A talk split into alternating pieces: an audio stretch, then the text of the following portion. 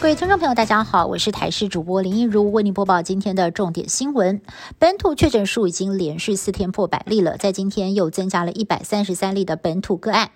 指挥官陈中还点名，目前基隆、双北跟桃园这四个县市个案数跟新增的传播链最多，都要高度警戒。另外，工卫专家陈秀熙示警，有大批的民众在去年十月份左右打完两剂疫苗，保护力渐渐失效。如果没有接着打追加剂，预估在四月中旬会达到感染高峰，本土单日确诊人数将会飙到。五百例，但陈忠认为哦，看中国强力封城管控效果不佳，台湾的疫情呢，只要在可控范围之内，还是要尽量的正常生活。新北市在今天新增了四十六例的确诊个案，其中增加最多的传染链就是日前三峡区有一名确诊的科任教师，相关的个案再增加十九人，累计七十九名教师、学生跟同住家人确诊。另外也增加了四例属于不明感染源，不过在新庄区还出现了一个家庭群聚，尚未列入今天的暗号，是一家五口，这些染疫之后裁剪同住的四名家人，结果通通确诊。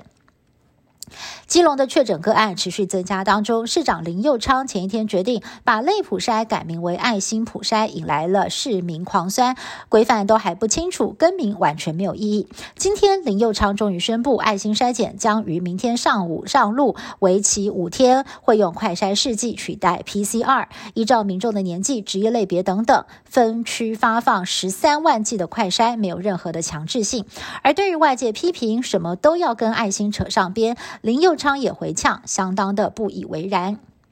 从四月一号到现在，台湾本土确诊数新增五百八十例，其中出现一例中症患者，他是二十多岁男性，有慢性病史，接种完两剂疫苗超过了五个月，目前中度肺炎，正使用氧气鼻管跟药物治疗当中。另外有专家示警，台湾目前有接近四百万人尚未接种第一剂疫苗，根据英国科学期刊的数据来推算。等于将近有八十万的台湾人染疫之后会有重症跟死亡的风险，呼吁大家还是是要尽快的去打疫苗。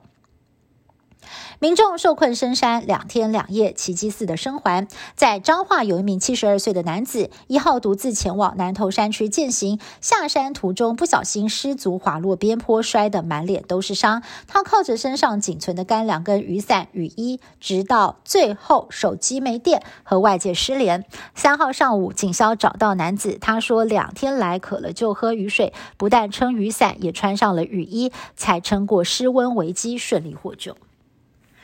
中国大陆卫健委四号通报，全境单日新增一点三万例确诊，疫情遍布在二十七个省份，其中在上海市就占了九千零六例，比三号更多，医疗体系面临崩溃，迫使北京当局不得不在三号晚间紧急动员两千名军中医疗人员前往支援。而上一次出动这么多解放军支援疫情的。